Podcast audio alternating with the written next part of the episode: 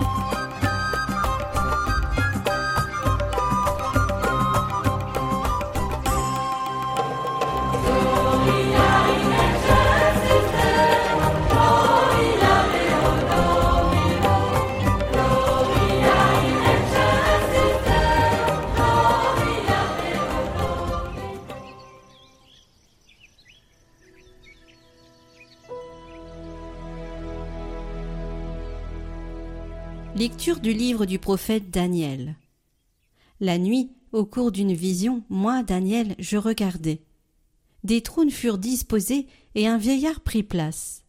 Son habit était blanc comme la neige, et les cheveux de sa tête comme de la laine immaculée. Son trône était fait de flammes de feu avec des roues de feu ardent. Un fleuve de feu coulait qui jaillissait devant lui. Des milliers de milliers le servaient des myriades de myriades se tenaient devant lui. Le tribunal prit place et l'on ouvrit des livres. Je regardais au cours des visions de la nuit et je voyais venir avec les nuées du ciel comme un fils d'homme. Il parvint jusqu'au vieillard et on le fit avancer devant lui. Et il lui fut donné domination, gloire et royauté. Tous les peuples, toutes les nations et les gens de toutes les langues le servirent. Sa domination est une domination éternelle, qui ne passera pas, et sa royauté une royauté qui ne sera pas détruite.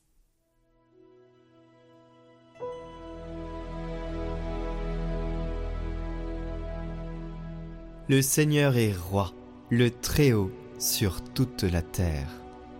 Le Seigneur est roi, exulte la terre, joie pour les îles sans nombre. Ténèbres et nuées l'entourent, Justice et droit sont l'appui de son trône. Quand ces éclairs illuminèrent le monde, la terre le vit et s'affola. Les montagnes fondaient comme cire devant le Seigneur, devant le Maître de toute la terre. Les cieux ont proclamé sa justice, et tous les peuples ont vu sa gloire. Tu es, Seigneur, le Très-Haut sur toute la terre. Tu domines de haut tous les dieux.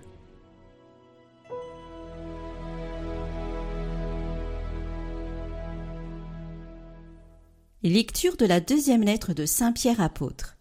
Bien-aimé, ce n'est pas en ayant recours à des récits imaginaires sophistiqués que nous vous avons fait connaître la puissance et la venue de notre Seigneur Jésus-Christ.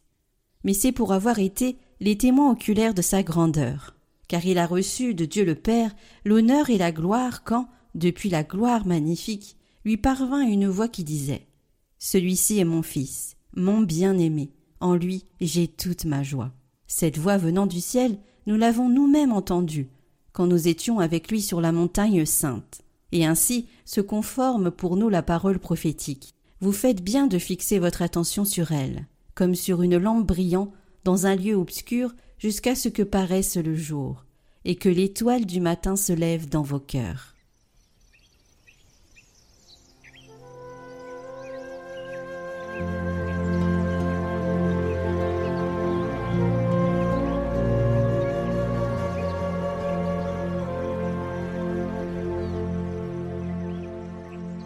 Évangile de Jésus-Christ selon saint Matthieu. En ce temps-là, Jésus prit avec lui Pierre, Jacques et Jean son frère, et il les emmena à l'écart, sur une haute montagne. Il fut transfiguré devant eux. Son visage devint brillant comme le soleil, et ses vêtements blancs comme la lumière. Voici que leur apparurent Moïse et Élie, qui s'entretenaient avec lui. Pierre alors prit la parole et dit à Jésus Seigneur, il est bon que nous soyons ici. Si tu le veux, je vais dresser ici trois tentes, une pour toi, une pour Moïse et une pour Élie. Il parlait encore, lorsqu'une nuée lumineuse les couvrit de son ombre. Et voici que, de la nuée, une voix disait Celui-ci est mon fils bien-aimé, en qui je trouve ma joie. Écoutez-le. Quand ils entendirent cela, les disciples tombèrent face contre terre, et furent saisis d'une grande crainte. Jésus s'approcha, les toucha et leur dit Relevez-vous et soyez sans crainte. Levant les yeux, ils ne virent plus personne, sinon lui, Jésus seul. En descendant de la montagne, Jésus leur donna cet ordre Ne parlez de cette vision à personne avant que le Fils de l'homme soit ressuscité d'entre les morts.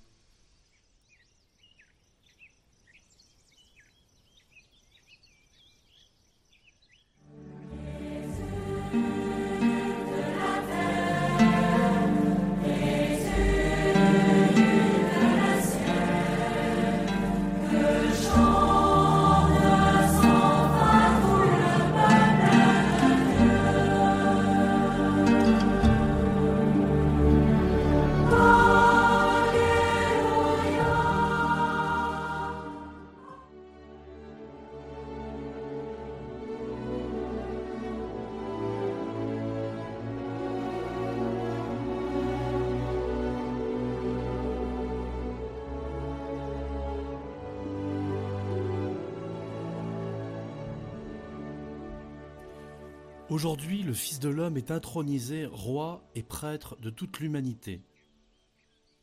Quelques semaines avant de monter à Jérusalem pour y offrir le sacrifice rédempteur, Jésus est consacré grand prêtre par son Père. La transfiguration de Jésus trouve son sens dans le mystère pascal. C'est l'ultime parole de Jésus aux trois apôtres témoins de la scène, ne parlez de cette vision à personne avant que le Fils de l'homme soit ressuscité d'entre les morts. L'événement de la transfiguration fonde la mort et la résurrection de Jésus comme service sacerdotal rendu à son Père au bénéfice de toute l'humanité. La tradition primitive nous a légué quatre récits de la scène de la transfiguration de Jésus signe de son importance. Il y a celui de l'évangile de Saint Matthieu, que nous avons lu cette année, de Saint Marc et Saint Luc, et le témoignage personnel de Saint Pierre dans sa première lettre, lu en deuxième lecture. Nous vous avons fait connaître la puissance et la venue de notre Seigneur Jésus-Christ. Nous avons été les témoins oculaires de sa grandeur raconte Saint Pierre. Et il résume ainsi l'événement de la transfiguration dont il a été témoin. Notre Seigneur Jésus-Christ a reçu de Dieu le Père l'honneur et la gloire quand, depuis la gloire magnifique, lui parvint une voix qui disait Celui-ci est mon Fils, mon bien-aimé, en lui j'ai toute ma joie. Et Saint Pierre fait ainsi référence à la vision du prophète Daniel, entendue en première lecture. Plusieurs siècles avant Jésus-Christ, Daniel décrivait sa vision prophétique en ces termes. Un vieillard prit place. Son habit était blanc comme la neige, et les cheveux de sa tête comme de la laine immaculée. Ces traits du vieillard de Daniel, nimbés de lumière éclatante, se retrouvent sur l'apparence de Jésus transfiguré. Signe que les deux personnages sont de même nature. Et en face du vieillard siégeant sur un trône, il voit venir avec les nuées du ciel comme un fils d'homme.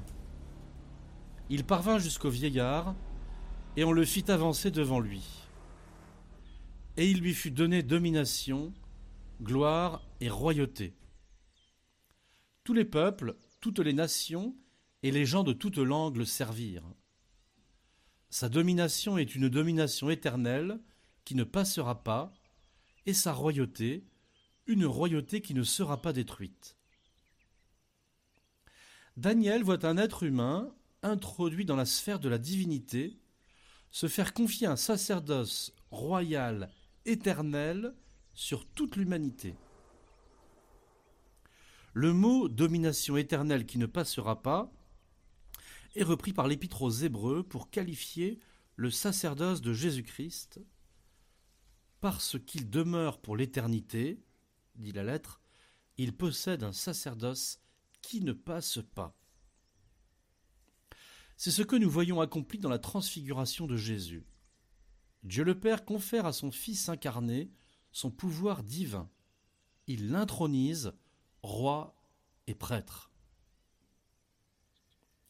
Saint Pierre dit bien, il reçoit de Dieu le Père l'honneur et la gloire, quand, depuis la gloire magnifique, lui parvint une voix qui disait Celui-ci est mon Fils, mon bien-aimé, en lui j'ai toute ma joie. Les deux témoins, Moïse et Élie, sont eux-mêmes deux grandes figures sacerdotales de l'Ancien Testament. Moïse a officié comme prêtre au mont Sinaï et a consacré son frère Aaron pour le sacerdoce. Élie a célébré le sacrifice du mont Carmel. En proposant de dresser trois tentes, Pierre fait aussi référence au service sacerdotal. Dans le désert, à chaque étape, il fallait construire la tente de la rencontre pour que Dieu y manifeste sa présence au milieu de son peuple et pour qu'y soient célébrés les sacrifices.